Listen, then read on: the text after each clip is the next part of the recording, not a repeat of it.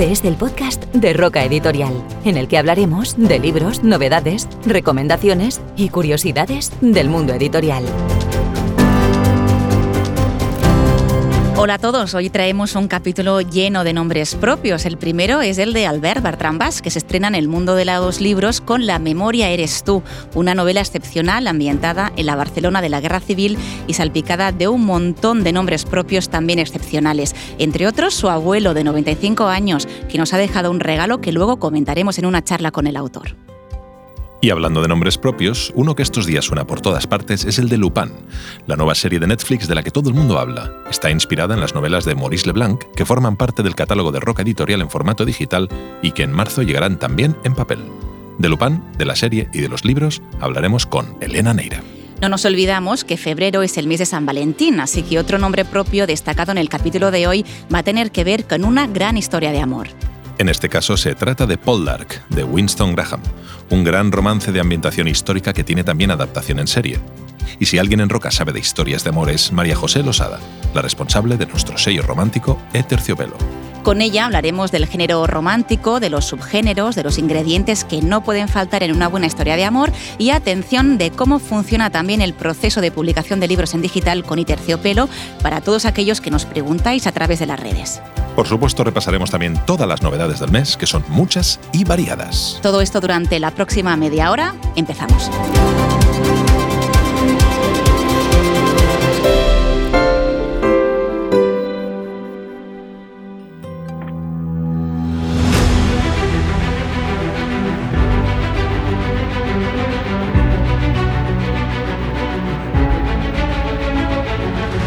Mi nombre es Homero. He cruzado los Pirineos a pie con 15 años camino del exilio. He crecido huérfano en las calles de Barcelona y he rozado la muerte en las cárceles del Uruguay. He bebido con Hemingway, he saludado a Hitler y he hecho el amor en el coche de Franco. He empuñado el cuchillo de toro sentado. He estado donde muere el viento y he dormido entre tesoros perdidos. He silenciado el molino y me ha besado la bella Dorita. Me han fusilado. He robado y he matado. Y me he enamorado tres veces. Las tres de la misma mujer. Esta es mi historia. Esta es mi odisea. Toda esta odisea de Homero, de otro Homero, de Homero Beret, es la que narra La memoria eres tú, la primera novela de Albert Bertrand Bas. Bienvenido al podcast, Albert. Hola, gracias. Este fragmento que hemos escuchado con la voz del actor de doblaje Francesc Góngora, que es quien lee todo el audiolibro de La memoria eres tú, es un texto incluido en la solapa del libro y que a mi entender no puede sintetizar mejor ni la trama ni el alma de la novela. Albert, cuéntanos un poco la historia de este primer párrafo y de tus clases de guion. Sí, a, ver, lo has dicho muy bien, es que no se puede sintetizar mejor la historia, entre otras cosas porque es como nació.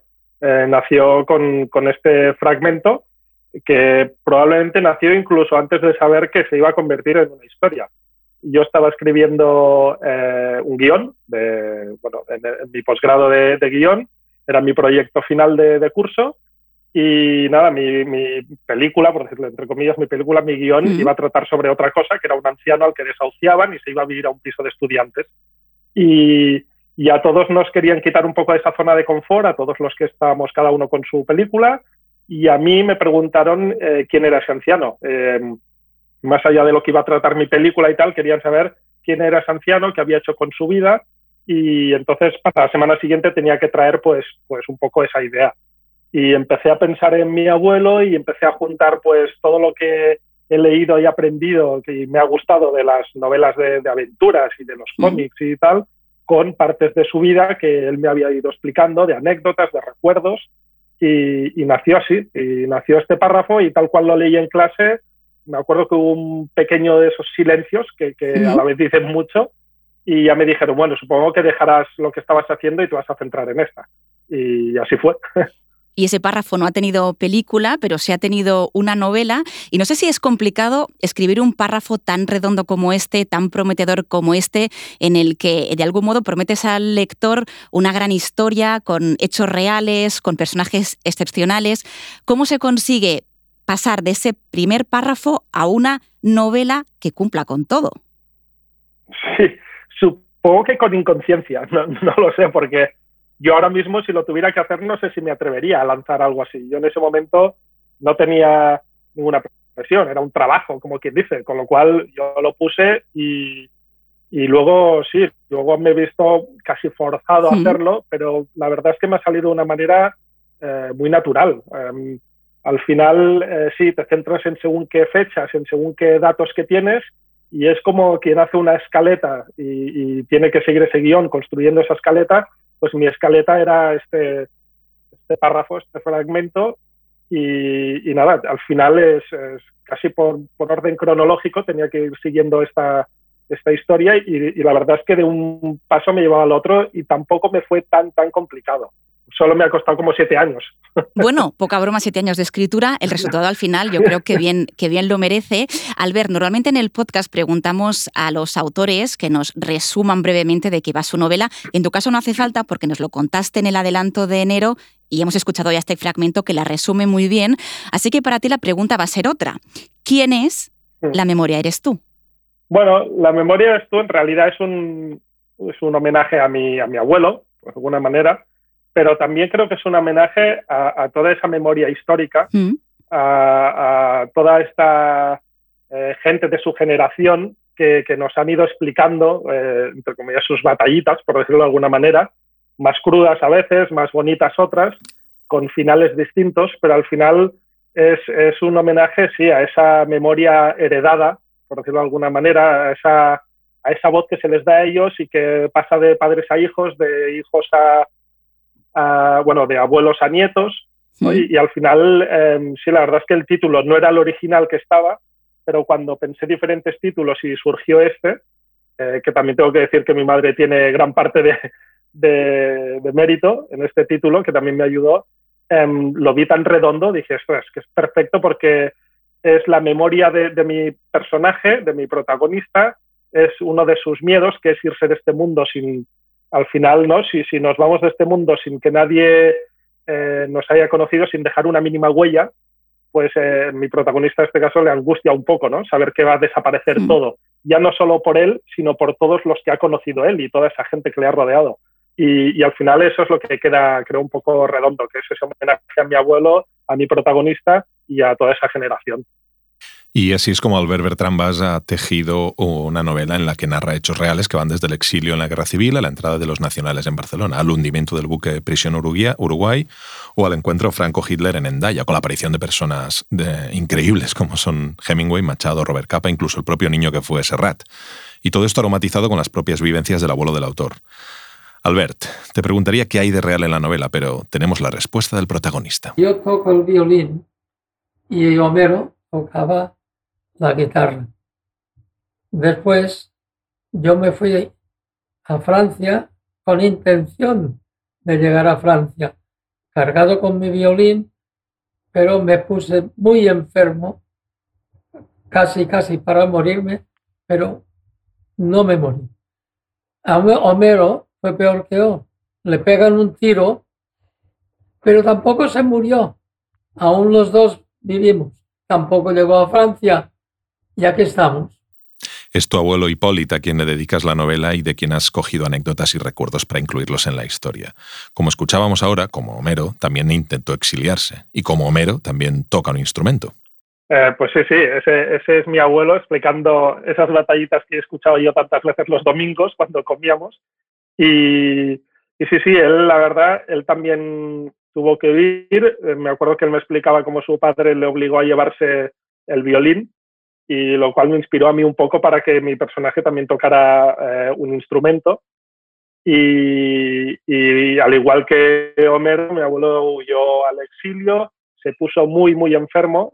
Eh, él era un poco más joven que Homero, la novela, él, tenía 11 eh, años, si no me equivoco, pero se puso muy, muy enfermo y entonces a medio camino de los Pirineos, casi en las montañas, fueron ayudados y acogidos por una familia de granjeros eh, que, nada, lo mantuvieron allá pues eh, a salvo en una habitación con una cama y pasó bastante tiempo. Mi abuelo le preguntaba varias veces si sabía de qué estaba enfermo y no lo sabemos mucho, pero no, no sé si podía ser un tifus, podía ser algo mm. así, pero era, se ve que fue muy grave y estuvo, sí, sí, entre, entre la vida y la muerte. y cosas que no explicar porque, claro, evidentemente eh, eh, da lo que da el, audio, pero sí que recuerdo que a mí una de las cosas que me impactó es como su hermano y su padre, que estaban allá, tenían que huir a los bosques cada vez que venían los soldados. Mm. Entonces el, padre de familia, el granjero, les avisaba que venían soldados y entonces eh, su padre y su hermano, que era cinco años mayor, tenían que ir a los bosques y igual se pasaban dos, tres días escondidos en los bosques esperando a que esos soldados se fueran para poder regresar otra vez tenemos otro recuerdo de Hipólito para escuchar. Del caso de que yo estaba en la mili en parque y talleres de automovilismo. Entonces, cuando venía Franco a Barcelona, los, los coches los guardábamos en el, en el garaje. Del caso de que la hija de Franco se le estropeó el coche en las costas de Garraf. Entonces, a mí y dos o tres más nos hicieron esperar que ya era de noche, para cuando trajeron el coche arreglarlo, para que la hija de Franco lo pudiera servir otra vez eh, el domingo. Bueno, el caso es que yo mientras nos esperábamos, como había para el rato, me senté en el coche de Franco, digo, pues está muy cómodo aquí. Digo, pues voy a hacer una dormida porque tardarán a traerlo. En el libro lo cuenta de otra forma, pero la realidad es esta.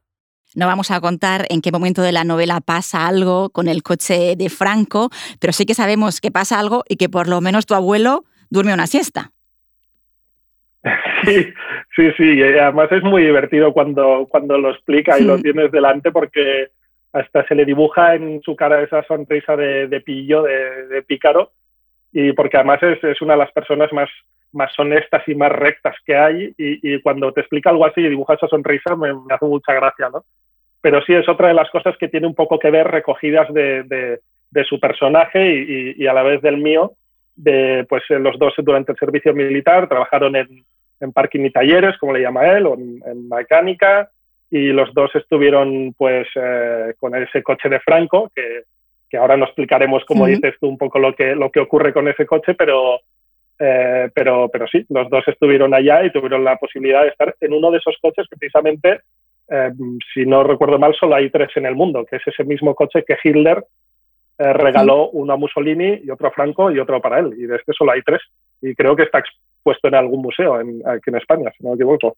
Esta solo es una de las muchas anécdotas que has incluido en la novela, anécdotas reales que se mezclan con hechos históricos, porque la memoria eres tú sería difícil de encasillar. Diríamos que es novela histórica porque incluye elementos históricos, pero es novela de aventuras y luego está la gran historia de amor. Hemos hablado de Homero, el protagonista, pero ¿qué sería Homero sin su Chloe?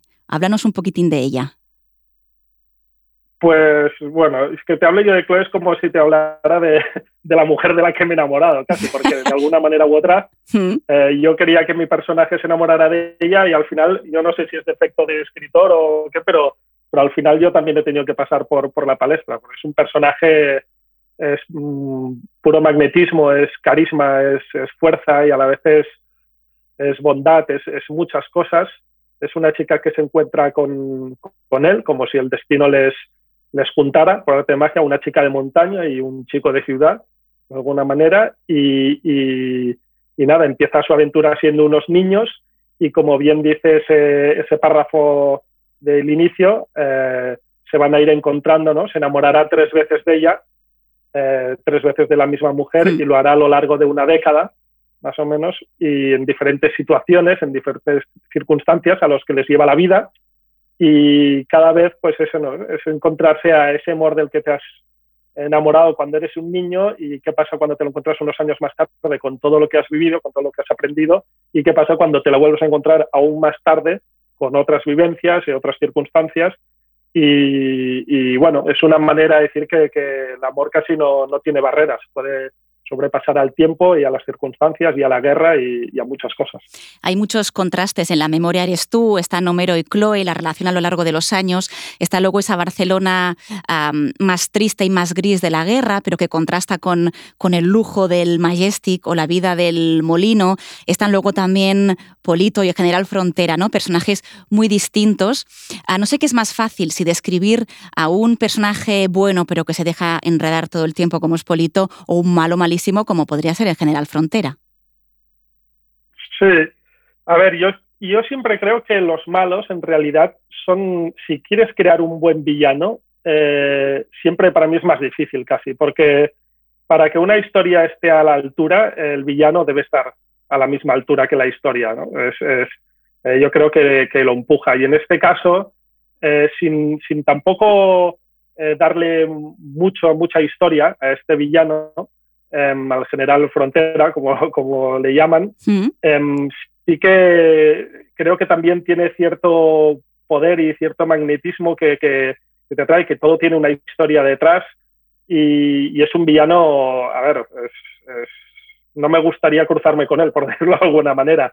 En cambio, Polito es ese otro personaje que, que entra en la historia que igual no es tu preferido, em, por, por, cómo se comporta, por lo que hace, porque tampoco se acaba de portar bien con, con mi protagonista, pero luego a la vez eh, te va ganando y vas descubriendo que al final, eh, como se dice en algún momento de la novela, en realidad eh, no hay blanco o negro, ¿no?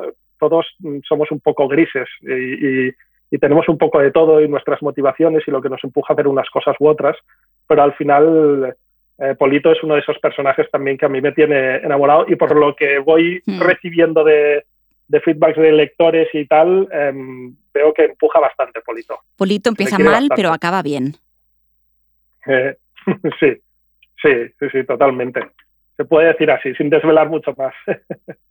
Sabemos que La memoria eres tú tiene guion, pero ¿lo veremos en cine o no? Bueno, eh, a ver, yo sé que gustó mucho en su día en la, productora en Filmax cuando lo, llevé, que fueron los primeros que, pudieron leer este guion. Y yo ya te digo, estaba aún en, haciendo el, curso de posgrado y al cabo de, una semana me llamaron para, ir a las, a las instalaciones de Filmax y conocer a gente y tal, lo que para mí era eh, eh, pues una pasada, de, ir a clase de guion y estar aprendiendo a de golpe estar en toda una productora eh, codeándome con guionistas y gente que miraba a desarrollar ese guion y a cortarlo, porque es que era un guion eh, como de tres horas. Era una especie de Forrest Gump a, la española, por decirlo de alguna manera. Y, costó mucho y sí que les dio mucha rabia no poder hacerla. Y además, em, eh, de verdad que lo vi en, ellos porque mm, era una historia muy bonita, se habían enamorado eh, tanto una de las productoras ejecutivas como el propio director Carlos Fernández y y ya me, yo recuerdo que fue él el que me dijo que, que, era una lástima, que lo habían luchado, pero que realmente era una película muy cara, que, pero que esa historia no se podía quedar en, en un cajón encerrada, que, que, no se podía permitir y que se miraría la manera de hacerlo y que mientras tanto yo me dedicara a escribir el libro, porque esa historia tenía que llegar a, a mucha gente. Y ahora, bueno, pues veremos qué, qué pasa. Tampoco quiero pasarles la pelota ni darles mucha presión, pero, pero bueno, es, es una posibilidad, porque no? Incluso como una miniserie también se hablaba. O sea que ya, ya se verá, ya se verá. De momento empezamos a caminar con el libro. Nos encantaría verla en el cine o en la tele, pero de momento la memoria eres tú de Albert Bertrand Bass está ya disponible en librerías y plataformas de libros electrónicos. También puedes leerlo en catalán titulado La memoria ets tú. Albert, gracias por una historia como esta. Hasta la próxima, un abrazo. Gracias a vosotros, un abrazo. La memoria eres tú de Albert Bertrand Bas y La memoria ets tú, en su edición en catalán, es una de las grandes novelas que llegan este febrero a las librerías, pero hay más. Hemos empezado el podcast hablando de nombres propios y con razón. Otro gran libro de febrero es Kamala Harris, la vida de la primera mujer vicepresidenta de los Estados Unidos. Es un libro de Dan Moraine, reportero de Los Angeles Times, que ha escrito una reveladora biografía en la que narra cómo la hija de dos inmigrantes en la segregada California se ha convertido en una de las políticas más poderosas del país y del mundo. Siguiendo con grandes nombres y con libros de no ficción, Una mujer, un plan, es un libro inspirador en el que la supermodelo internacional Maye Musk, también dietista y empresaria, comparte su historia más personal y todo lo que ha aprendido durante toda una vida viviendo peligrosamente. Otra vida interesante para descubrir este mes es la de Billie Eilish. Publicamos la biografía no oficial de la cantante del momento, escrito por Adrian Besley, con un recorrido por las anécdotas, secretos y vivencias de la estrella del pop más influyente de su generación, ganadora de cuatro Grammys. Después del éxito de Cómo ser una bruja moderna, que entusiasmó a nuestros lectores, este mes Gabriela Herstig vuelve al catálogo de Roca con Crece con los elementos, una guía para empoderarse a través de la tierra, el aire, el fuego, el agua y el espíritu. En La vida no regalada, Luis Cabrera, director del Taller de Músics y una de las figuras fundamentales del mundo del flamenco y de la música en España, narra prácticamente su propia vida a través de Lorenzo Almendro, un alter ego entrañable que emigra a Barcelona en los años 60 desde su Jaén natal. Soy eh, Luis Cabrera, autor de La vida no regalada, un libro que narra la historia de un niño de nueve años que lo destierran, más que trasladarlo o hablar de inmigración. A mí me gusta la palabra destierro porque cuando tienes nueve años, al protagonista, Lorenzo Almendro, sus padres deciden marchar del lugar de origen en un pueblecito que es un encanto, de Sierra Mágina, en la provincia de Jaén, hacia Barcelona. Un destierro es como cuando te arrancan la raíz de un árbol. Cuando llega a Barcelona, Lorenzo descubre un mundo nuevo, el catalán, los primeros flirteos políticos, las primeras casas regionales, las peñas flamencas, y empieza una relación estrecha con el flamenco y sus figuras más destacadas, como Enrique Morente, Camarón, Tete Montoliu, Maite Martín o Miguel Poveda. La Edad Dorada, de la autora bestseller Sara Donati, es una aventura épica con dos doctoras pioneras en el Nueva York del siglo XIX como protagonistas. Es una novela cautivadora, emotiva, repleta de coraje y amor, y con unas descripciones asombrosas del Nueva York de la época. Amantes de la novela negra, que sabemos que sois muchos, atentos, porque este mes llega Tierra de Invierno, un thriller nórdico de Kim Faber y Janni Pedersen, que ha vendido más de 50.000 ejemplares en Dinamarca en solo dos semanas. Además, hay película en marcha por los creadores de la serie The Bridge. El protagonista es el superintendente de la policía Martin Juncker, que por una incidencia durante un servicio es enviado a una pequeña ciudad de provincias. Ahí se ocupa de casos menores, de modo que cuando se produce un atentado contra un mercado navideño en el centro de Copenhague y Juncker no puede participar en la investigación, se siente completamente fuera de combate. Quien lleva el caso es su expareja, mientras, para asombro del propio Juncker, un caso de asesinato aterriza en su escritorio. Pronto descubrirá que el caso tiene conexiones con grupos neonazis. Otro thriller que llega este mes es A veces miento, de Alice Finney, una novela desconcertante, repleta de giros y muy convincente. La protagonista es Amber, una mujer que despierta en el hospital tras un accidente, pero no puede abrir los ojos, ni hablar, ni moverse. Sí que oye y escucha, aunque los demás no lo saben. Tampoco recuerda qué sucedió, pero sospecha que su marido ha tenido algo que ver. Te prometo la libertad, de Laurent Gounel, es una historia para encontrar el camino de la plenitud escrito por el autor de Encontrarás el tesoro que duerme en ti y El hombre que quería ser feliz. La novedad sapristi de este febrero es Leñadoras fuera bromas, la quinta entrega de la serie de Noel Stevenson, ganadora de los premios Eisner en las categorías de Mejor Nueva Serie y Mejor Serie Adolescente. Joe, April, Mal, Molly y Ripley vuelven a superar las adversidades más inverosímiles con su fórmula mágica de amistad a tope, superpoderes colosales y chistes agudos. Nadie es capaz de pararlas y en esta particular ocasión ni tan siquiera sus propias familias. Este mes publicamos en edición bolsillo Las 999 mujeres de Auschwitz de Heather Dunn McAdam. También El show de las marionetas de M.W. Craven, la primera novela de la serie del detective Washington Poe, del que pronto llegará una nueva historia. Además, también llega un nuevo estuche con nuevas ediciones bolsillo de la trilogía El día que, de Paola Clasan. Por último, las novedades exclusivas en formato electrónico de nuestro sello romántico y terciopelo que ya están disponibles. Este mes nos reencontramos con Pat Casala con A qué suena la felicidad y Carmen Herredona con Bongo, el sentido de la vida. También vuelve al catálogo May Bonner con Un destino inesperado y presentamos a Saúl G. Sánchez con Un robo al corazón. Encontrarás toda la información sobre nuestros libros en rocalibros.com.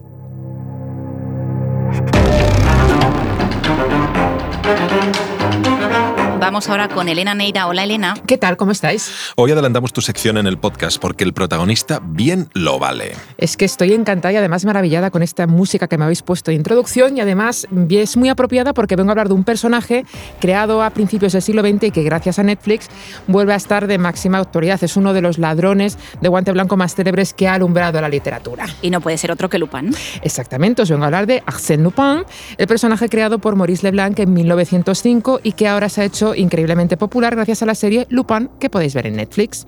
En la plataforma ya os digo que ha sido todo un fenómeno, pero es que el éxito de Lupin no es nada nuevo.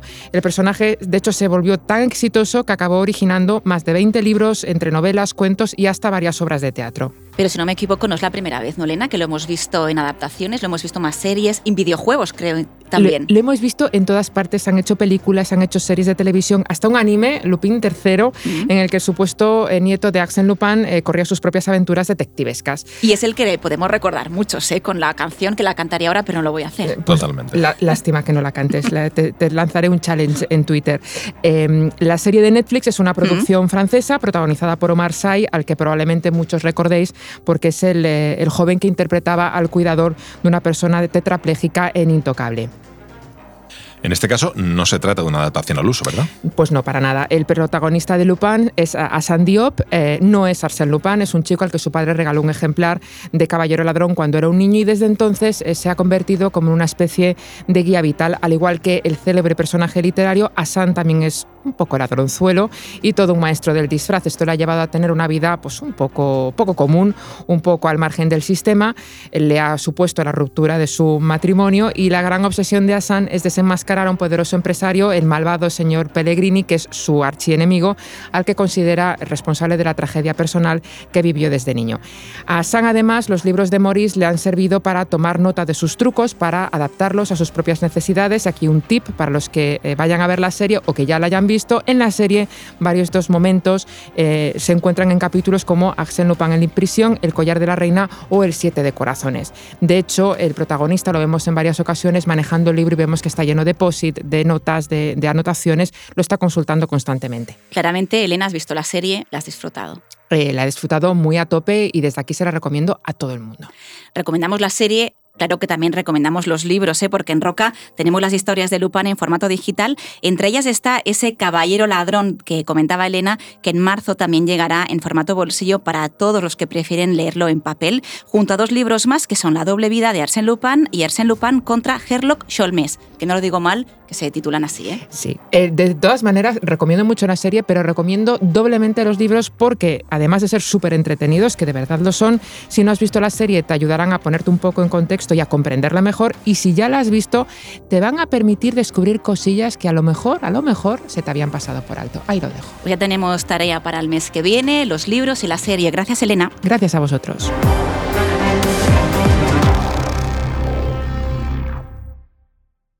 En cada capítulo del podcast nos gusta contaros curiosidades del mundo editorial cómo se editan los libros, cómo se hacen las portadas, cómo organizan las novedades en las librerías. Hoy hacemos una parada en un género que tiene miles y miles de fans. Sabemos que febrero es el mes de San Valentín, esa fiesta tan adorada para algunos y tan rechazada para otros, pero nosotros queremos quedarnos en lo bueno, en el canto al amor y a la pasión. En Roca Editorial tenemos un sello que se dedica a repartir romances sin parar. Su responsable es María José Losada, y a ella le hemos pedido que nos cuente cómo funciona y Terciopelo, y qué no puede faltar en una buena historia de amor, más allá de géneros y etiquetas. El alma del sello es, por supuesto, el amor. O sea, la novela romántica, si se caracteriza por algo, es porque tiene una buena historia de amor. Eh, a pesar de eso, existe eh, un amplio abanico de, de géneros, digamos. Yo los catalogaría normalmente temporalmente. Hay novela histórica y novela contemporánea. Y ya dentro de eso, pues eh, lo puedes abrir a la fantasía, paranormal, erótica, lo que quieras, pero siempre dentro de una situación temporal. O sea, lo más importante en una buena historia de amor es que haya mucha química entre los protagonistas y que haya un final feliz. Si alguien quiere publicar en digital, lo más fácil es que eh, se ponga en contacto a través de privado, de un mensaje privado en cualquiera de las redes sociales y ya le decimos la manera en que nos puede facilitar el manuscrito. El usuario es Iterciopelo. Estás escuchando el podcast de Roca Editorial. Siguiendo con San Valentín y grandes historias de amor, hoy en la sección que todos los meses dedicamos a descubrir audiolibros, os traemos una historia repleta de romance, pero también de drama, de épica, de unos personajes inolvidables y de una ambientación maravillosa y evocadora. Viajamos a finales del siglo XVIII con Ross Poldark, el primer libro de la famosa serie Poldark de Winston Graham, que ha sido adaptada en formato serie y con éxito internacional por la BBC. Para ponernos en situación, Ross Poldark es el protagonista de la historia. La trama arranca con Ross volviendo a casa en Cornualles después de combatir en la Guerra de la Independencia de Estados Unidos como oficial británico. Su regreso, sin embargo, está muy lejos de ser el retorno dulce a su hogar que había imaginado.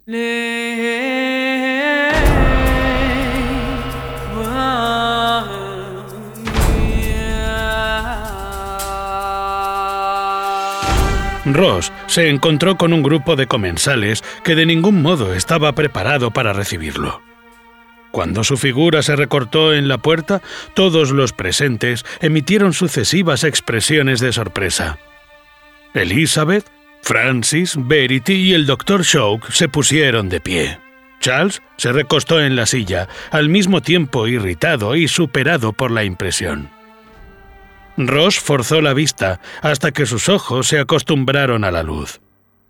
La casa Trenwith estaba casi sobre el camino de regreso a su propio hogar y no se le había ocurrido la posibilidad de que podía encontrarse con una reunión de invitados. La llegada de Ross pilla a todos desprevenidos y para él también habrá sorpresas inesperadas. Pronto descubre que su padre ha muerto, sus propiedades están abandonadas y Elizabeth, la mujer a la que ama y que lo daba por muerto en la guerra, se ha comprometido con su primo Francis. He interrumpido una fiesta, en celebración de la paz o en honor de la próxima guerra. Así, los obligó a ofrecer la explicación que esperaba y no atinaban a darle. No, dijo Francis. Yo... Este... El caso es que... Estamos celebrando algo muy distinto, dijo Charles, al mismo tiempo que ordenaba le llenasen de nuevo el vaso. Francis piensa casarse. Eso celebramos. Casarse, dijo Ross. Bien, bien. ¿Y quién?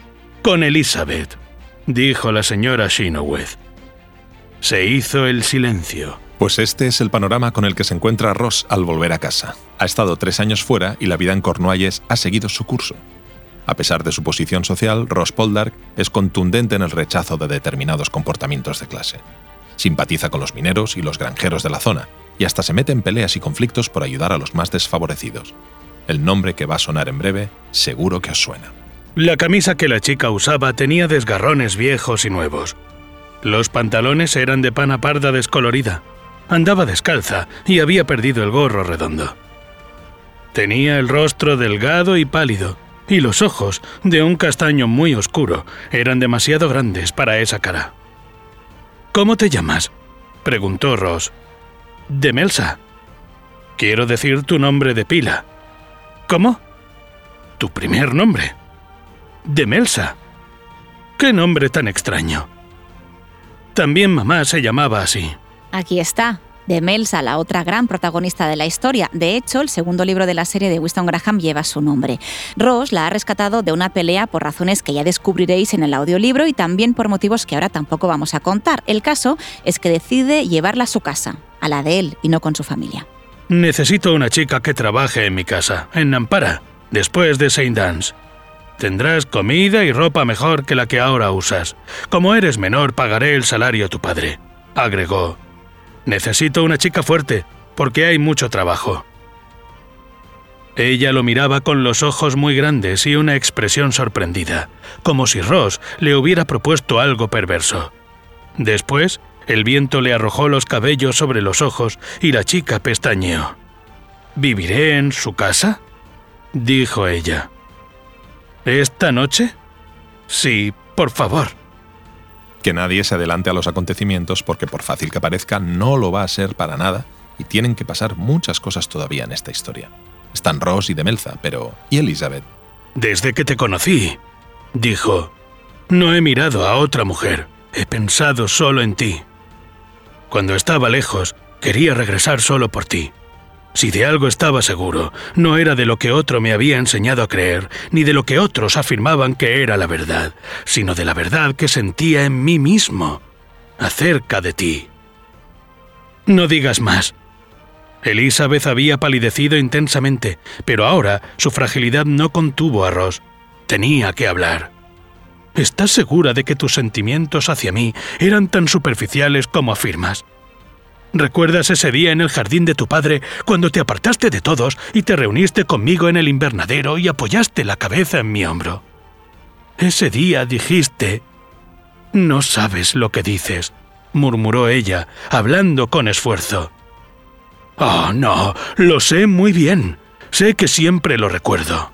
Así están Ross y Elizabeth listos para el reproche. Ella está comprometida con Francis, a quien también le costará mucho aceptar el regreso de Ross en la vida de todos, especialmente en la de Elizabeth. Aquí es cuando surgirán los celos, las inseguridades y un montón de situaciones incómodas y desagradables. Él luchó con sus sentimientos, tratando de mostrarse razonable. Como todos los hombres orgullosos, detestaba que lo desairasen así. Se sentía como un escolar lascivo.